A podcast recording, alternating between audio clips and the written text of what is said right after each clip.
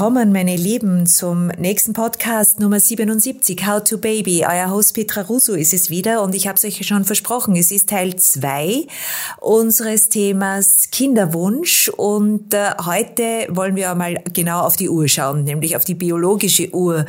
Gibt es die wirklich? Äh, und äh, wenn ja, bei wem tickt sie laut, bei wem leise? Äh, wir haben wieder im Gespräch äh, Dr. Nicole Petrovic. Sie ist die Leiterin der Kinderwunschambulanz äh, bzw. des Kinderwunschzentrums am Goldenen Kreuz in Wien und äh, ist äh, sehr erfahrene Reproduktionsmedizinerin und weiß alles zum Thema Babywunsch und äh, wann funktioniert das endlich, beziehungsweise wenn es nicht von der Natur her funktioniert, wie kann man nachhelfen? Einen wunderschönen guten Morgen. Hallo, liebe Frau Dr. Petrovic. Morgen. Danke abermals für die Einladung für den heutigen Podcast. Danke Ihnen. Ich habe es gesagt, die biologische Uhr, die ab einem gewissen Alter in allen äh, gesellschaftlichen Kreisen bei jeder Party Gesprächsklassiker ist. Ähm, ab 35 haben die Frauen so etwas wie ein bisschen Stress, wird es noch etwas mit meiner Familienplanung oder nicht? Weil ja kolportiert wird, dass man ab 35 immer schlechter schwanger werden kann, dass die Eizellen immer weniger Qualität aufweisen und ähm, dass es dann irgendwann einmal aus ist mit der Fruchtbarkeit. Was ist dran an dieser Diskussion? Weil in den letzten Monaten, Jahren kommt es dann doch immer wieder zu kritischen äh, Studien, die sagen, sowohl die Pubertät verschiebt sich als auch die Menopause verschiebt sich. Das ist eine Lebensstilfrage, aber die Menopausen werden auch immer später eintreten. Also die Frauen haben immer längere Blutungen. Welche Erfahrungen haben Sie da so? Ja, also generell bin ich äh, gegen diese Pauschalisierung, dass man sagt, 35, das ist der Cutpunkt und alle jetzt, die knapp über 35 sind, da geht jetzt kaum noch was. Das ist immer wirklich fürchterlich für die Frauen, weil da hängt so das Damoklesschwert darüber und wenn ich 35 werde, dann ist es aus. Ähm, es kommen auch viele mit genau diesem Thema und wollen das dann abgeklärt haben, wenn sie äh, den 35. Geburtstag vor sich haben. Also man muss sich sehr, sehr individuell anschauen. Es ist sehr unterschiedlich. Es kommt auf so viele Faktoren drauf an, ob es, was genetisch ich mitbekommen habe, wie meine Eizellreserve aussieht, wie mein Lebensstil ist, äh, wie ich lebe, ähm, wie ich auf meinen Körper achte. Also das heißt, es gibt natürlich Hormonwerte, die wir uns anschauen können, aber generell ähm, ist es natürlich so, dass das sehr individuell unterschiedlich ist.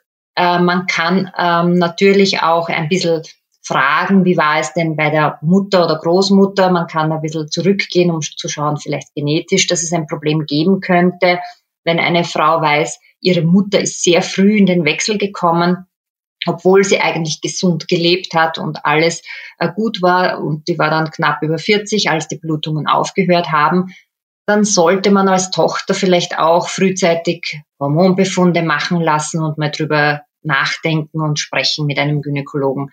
Ähm, und, und Lebensstil ist natürlich auch ganz, ganz wichtiger Punkt. Ähm, Stressfaktoren, Ernährung, äh, Bewegung sind alles Punkte, die natürlich wichtig sind. Also, dass wir darauf achten, dass wir unseren Körper fit halten ich meine, generell ist die Lebenserwartung ja in den äh, letzten Jahrhunderten um einiges gestiegen. Ähm, trotzdem ist die Eizellreserve, ähm, sind wir da noch immer gleich. Ja, das heißt, die Eizellreserve ist irgendwann zu Ende und so wie Sie es erwähnt haben, dass es natürlich Frau, eine Frau mit 50 heutzutage jung, attraktiv, fühlt sich gut, mitten im Leben, ähm, ist schlank, achtet auf sich und äh, hat einen regelmäßigen Zyklus.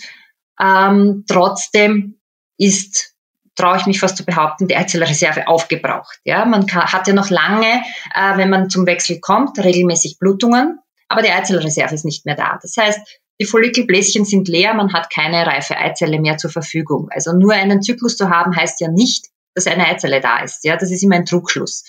Ähm, ja, aber, aber wenn die Gynäkologin oder der Gynäkologe dann am äh, Ultraschall machen und sehen, okay, da ist sogar noch eine Eizelle bei einer 50-Jährigen? Sehe ich im Ultraschall ja gar nicht. Ich sehe im Ultraschall ein Eibläschen. Das Bläschen wird wahrscheinlich leer sein. Okay. Also das ist ziemlich sicher okay. leer. Man muss sich die ja. Hormonwerte anschauen. Wenn man das follikelstimulierende Hormon am Anfang vom Zyklus abnimmt, ja, ja. wenn das jetzt schon über ähm, 20 ist, dann ist es ziemlich sicher einfach ein leeres Bläschen ohne Eizelle. Okay. Ja? Und das ist alles ein ja. Trugschluss. Die Frauen glauben sich, weil sie einfach sich noch jung fühlen, weil sie vom Gynäkologen gehört haben, na, da ist ja immer noch ein Eibläschen, dass eine Eizelle drinnen ist. Aber das stimmt nicht. Also wenn wir oft punktieren, wenn wir jetzt eine Punktion machen, eine Frau ist, sagen wir, sie ist 46 und sagt, nein, ich möchte das jetzt aber noch wissen, ich fühle mich jung und ich habe dieses Eibläschen und ich möchte, dass sie mir jetzt die Punktion machen und wenn eine Eizelle da ist, eine künstliche Befruchtung draus machen. Und wir punktieren, haben wir sehr oft dann einfach nichts, keine Eizelle. Ja, wir müssen ja erst äh, das absaugen, das Bläschen, die Eizelle sieht man mhm. nur im Mikroskop. Das wird im Mikroskop mhm. herausgesucht aus diesem Follikel. Und das ist ein Trugschluss, mhm. den viele aufsitzen leider muss man leider die Wahrheit ja, sagen. Nichtsdestotrotz, nichtsdestotrotz äh, habe ich doch äh, von einigen Fällen und Mamis, die auch zu uns kommen, äh, die Erfahrungsberichte, die sind 45 und bekommen auf natürlichem Wege ihr Kind. Natürlich gibt's das, ja. Die Chance ist ja noch da. Ja. Also die Chance ist äh, vielleicht ja, ja, Prozent, aber wenn man zu den zwei Prozent gehört, ist das ja super. Okay. Ja. Ich gehe jetzt zu einer Studie, die ich gelesen habe, liebe Frau Dr. Petrovic, und zwar äh, mit diesem Schwangerwerden, äh, da gehört ja auch was dazu, nämlich regelmäßige Sexualität. Und ich glaube, dass man das in der Gesellschaft vielleicht auch ein bisschen diskutieren darf und soll. Äh, diese Studie 2004 erfolgt, äh, hat gezeigt, dass bei zweimal regelmäßigem Sex pro Woche 20 bis 34-jährige Frauen 84 Prozent davon schwanger wurden und von 35 bis 40-jährige Frauen wurden immerhin 78 Prozent schwanger. Das zeigt doch schon, dass es auch um den Lebensstil und die Sexualität und die glückliche Sexualität auch sehr entscheidend geht, oder? Natürlich ist es alles ähm, ein Timing. Ja? Das heißt, ja. Frauen müssen mal Bescheid wissen überhaupt. Das ist, was ich oft sehe, dass Frauen gar nicht so genau Bescheid wissen über ihren Körper. Wie tickt der? Wann habe ich meinen Eisprung? Das sind natürlich Voraussetzungen, dass sie das ungefähr weiß. Und dass sie dann auch natürlich, also dass die Sexualität ähm, sehr frei und lustvoll gelebt wird. Das ist auch ein Punkt. Ja, äh, das vergessen ja. viele, weil oft ist es dann ja. nur mehr das Timing und nur mehr heute ja. wäre es soweit, heute Schatz muss es sein und ähm, es soll schon, glaube ich, ein entspanntes, lustvolles Erleben äh, für beide sein, damit das dann auch wirklich funktionieren kann. Also ich sehe oft die Frauen, die dann wirklich nur noch mit ihrem Kalender herumlaufen und die, alle haben sie die App. Die App, die ihnen sagt, wann der Eisprung ist. Und ich sage immer, ich glaube der App gar nichts. Ich glaube nur, was ich im Ultraschall sehe. Ähm, Super. Ja, ja, und, und dann, na, die App sagt heute Geschlechtsverkehr, ja, und das ist dann aber kein lustvolles Erlebnis. An, wer sie programmiert hat, Frau Dr. Petrovic, es kommt genau, genau. Ja, tagelang schon Geschlechtsverkehr, bis der Eisprung ist, ja. Genau, genau, genau. Ja, aber nichtsdestotrotz, äh, es kommt zu einem unglaublichen Trend, nämlich, dass man ab 35, und das erreicht man ja so schnell, weil heute sind ja die Frauen einen breiteren Bildungsweg auch äh, äh, gehend. Sie sind oft und oft äh, Anfang 30, wenn sie gerade, wenn ich jetzt an ihren Beruf denke, Medizin oder dergleichen, da sind sie gerade am Höhepunkt ihres Schaffens und Tuns und dann geht's schwuppdiwupp und äh, sollen sie alles unter einen Hut bringen. Äh, deswegen denken dann viele schon vorab, soll ich mir vielleicht äh, zur Sicherheit meine Eizellen einfrieren lassen. Wichtiges Thema jetzt nämlich heute, dieses Social Freezing, allenthalben bekannt, wird auch in allen möglichen Medien mittlerweile beschrieben und äh, ist ein eigener Markt, nicht wahr? Ja, Social Egg Freezing ist in Österreich ja verboten. Also in Österreich kann man das nicht ja. machen lassen. Ähm, da muss ja. man eine medizinische Diagnose haben, um die Eizellen einfrieren äh, können. Also zum Beispiel Krebspatienten. Krebs. Ja, also ja. da finde ich das ja. unglaublich wichtig und gut. Ja. Äh, wenn jetzt ja. eine junge Frau, leider erleben wir das jetzt immer mehr, dass junge Frauen Brustkrebs haben zum Beispiel, die kommen dann und sagen, ich soll in zwei Wochen die Chemo bekommen.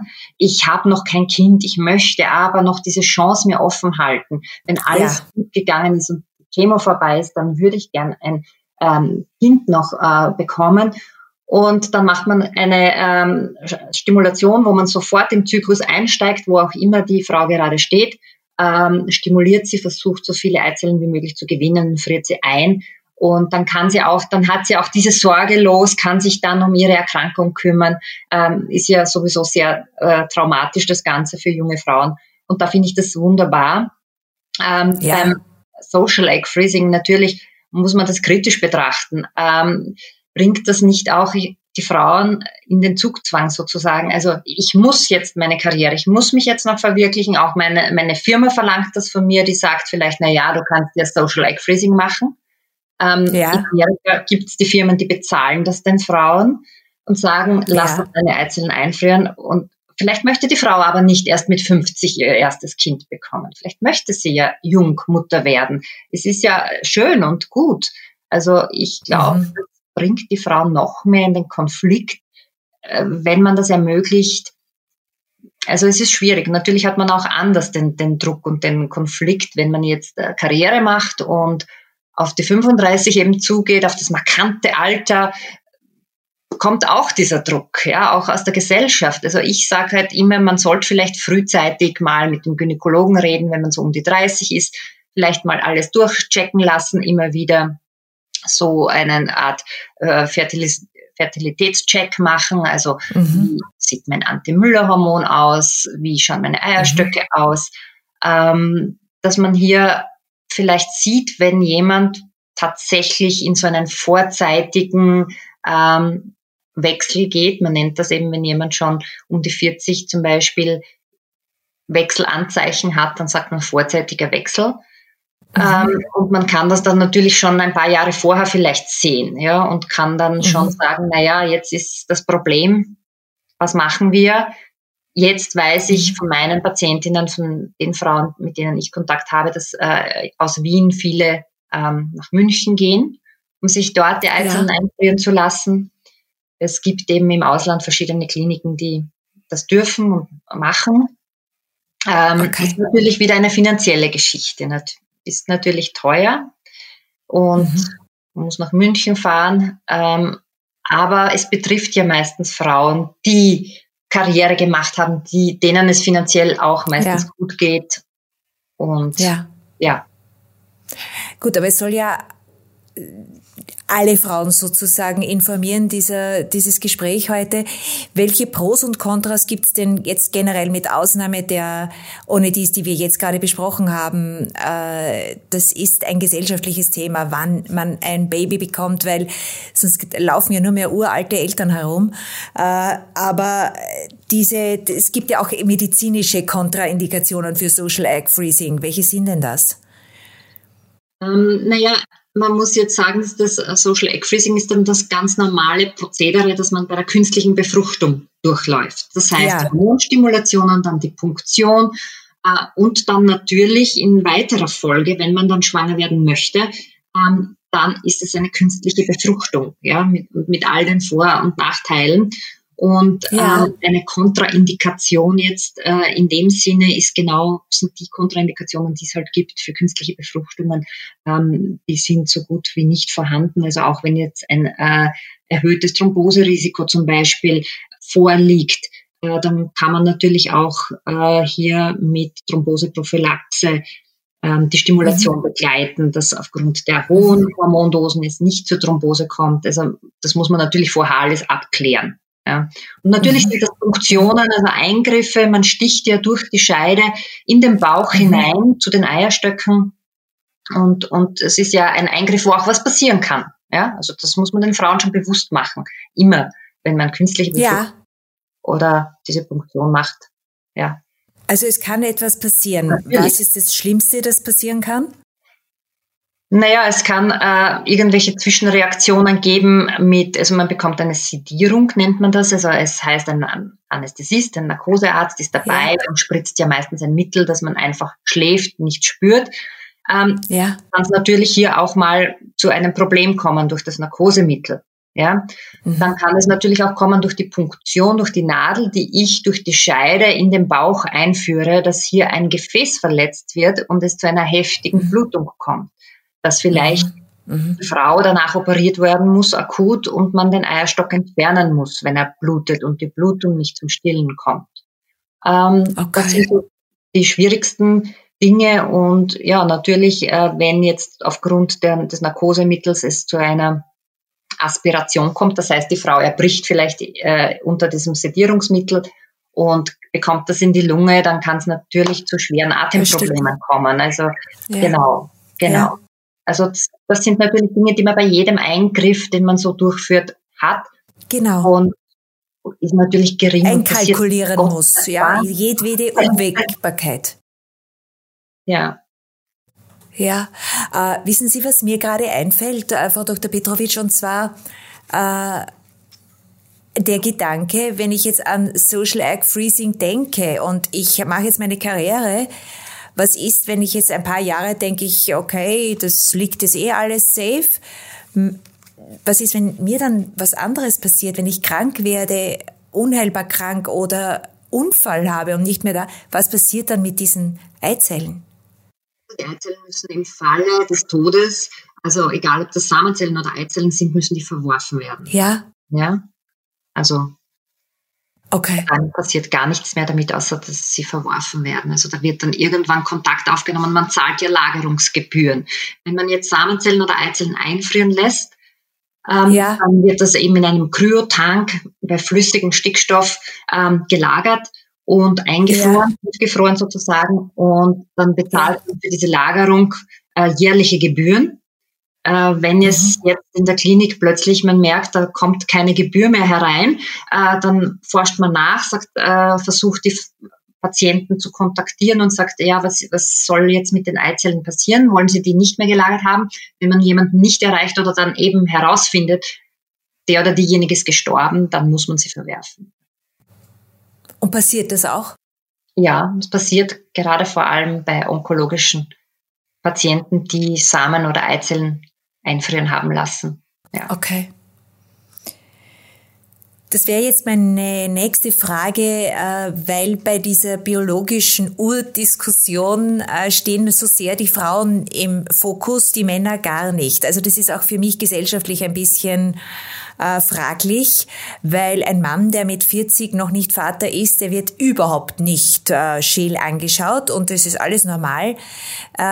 Entwickelt sich da irgendetwas gesamtgesellschaftlich oder auch medizinisch? Denkt man auch an die Männer bezüglich des Timings? Leider nein. also, nein, also bei den Männern ist es äh, so, dass natürlich auch die Samenqualität mit dem Alter abnimmt. Ja? Also äh, Eben. Männer sind jetzt nicht unendlich ja, fruchtbar, wie, wie sie vielleicht annehmen ja. wollen. Sie glauben es nur. Aber natürlich haben die es leichter.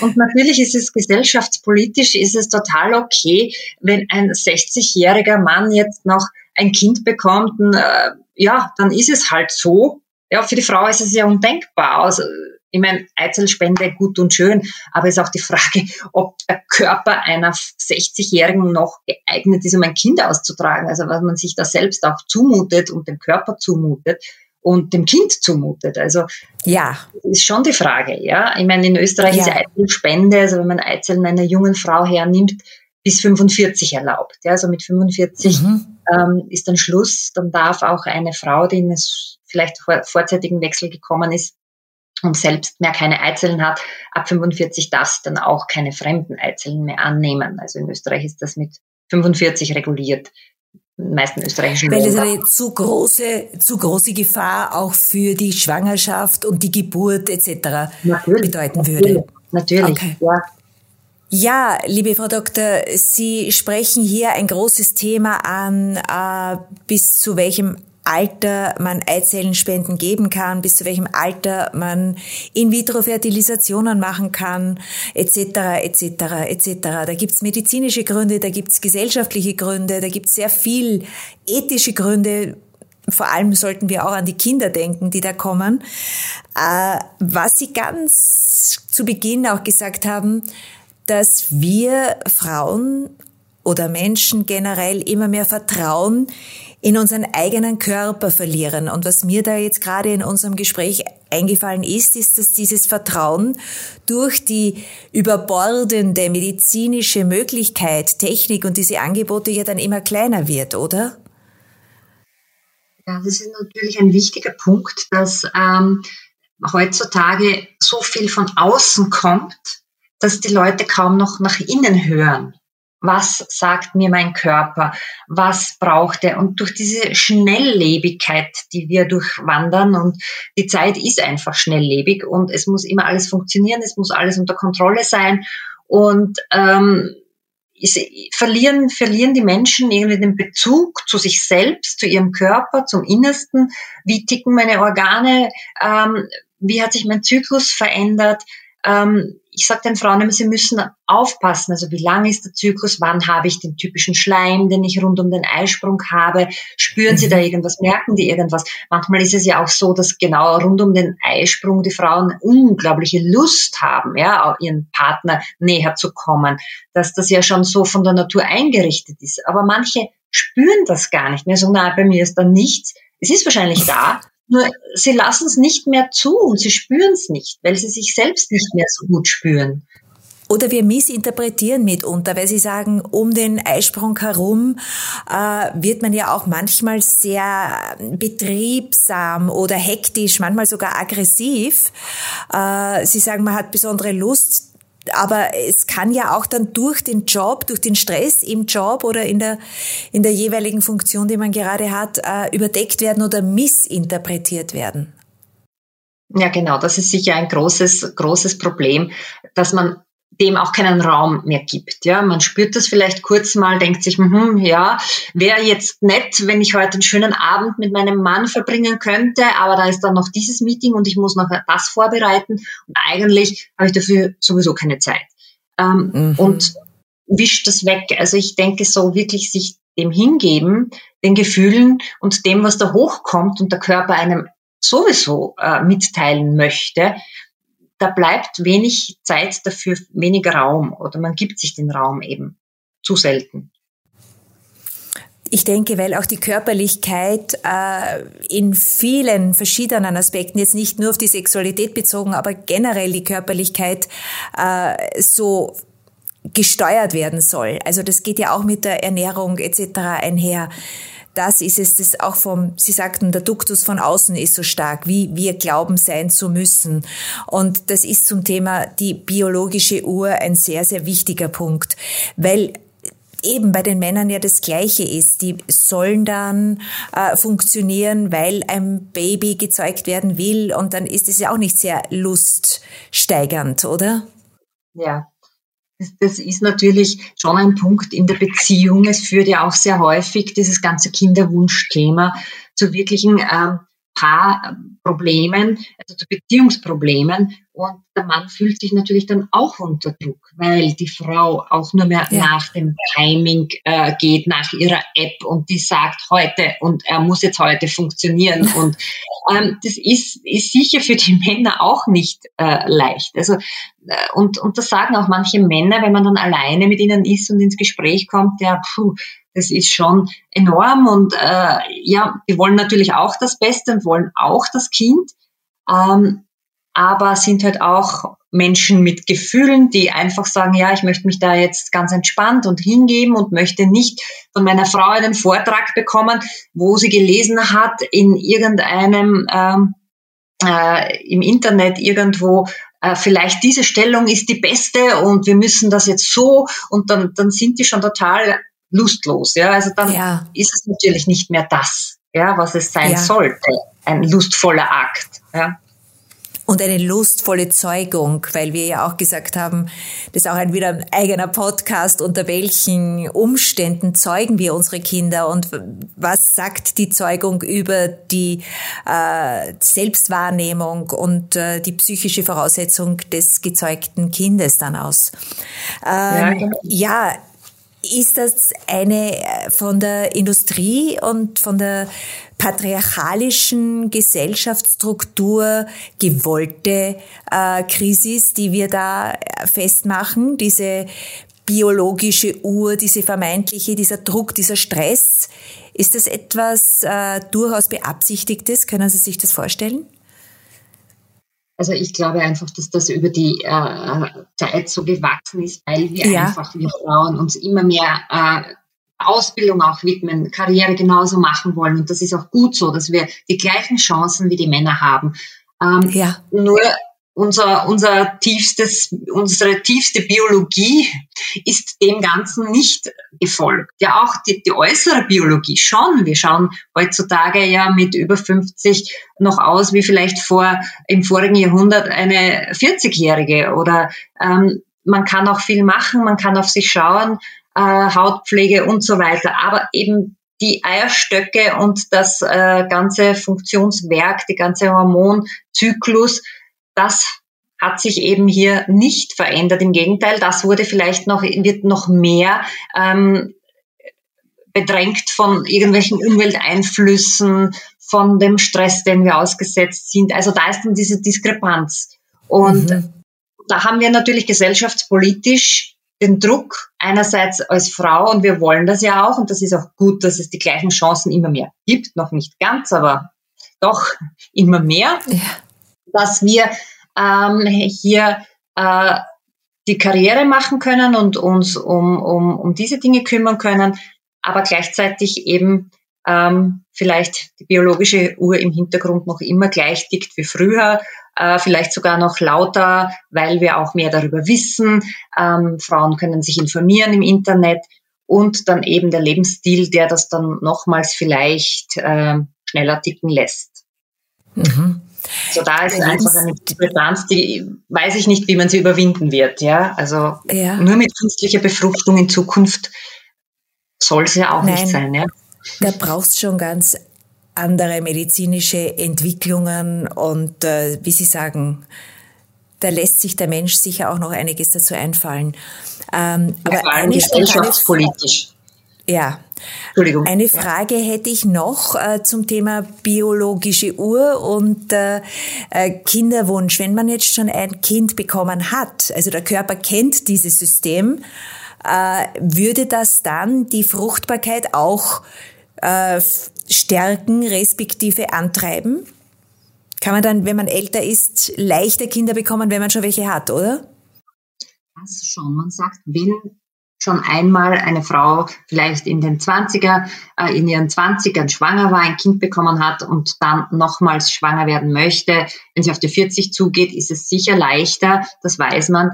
Ähm, ihr Körper kennt das schon. Ja, ihr genau. Körper weiß, okay, und man weiß, es hat funktioniert, sie hat das Kind ausgetragen und das Beste ist natürlich, sie hat das Kind, das erste Kind normal zur Welt gebracht, ohne Kaiserschnitt, weil auch ein Kaiserschnitt natürlich ein Faktor ist, der stört. Es ist eine Narbe an der Gebärmutter und dann ist das an und für sich leichter, auch in, also in, wenn man sagt jetzt so Richtung, wenn man Richtung Wechsel geht oder Richtung 40, um die 40 ist ist es sicher mhm. leichter, wenn man bereits ein Kind ausgetragen hat. Mhm. Gut.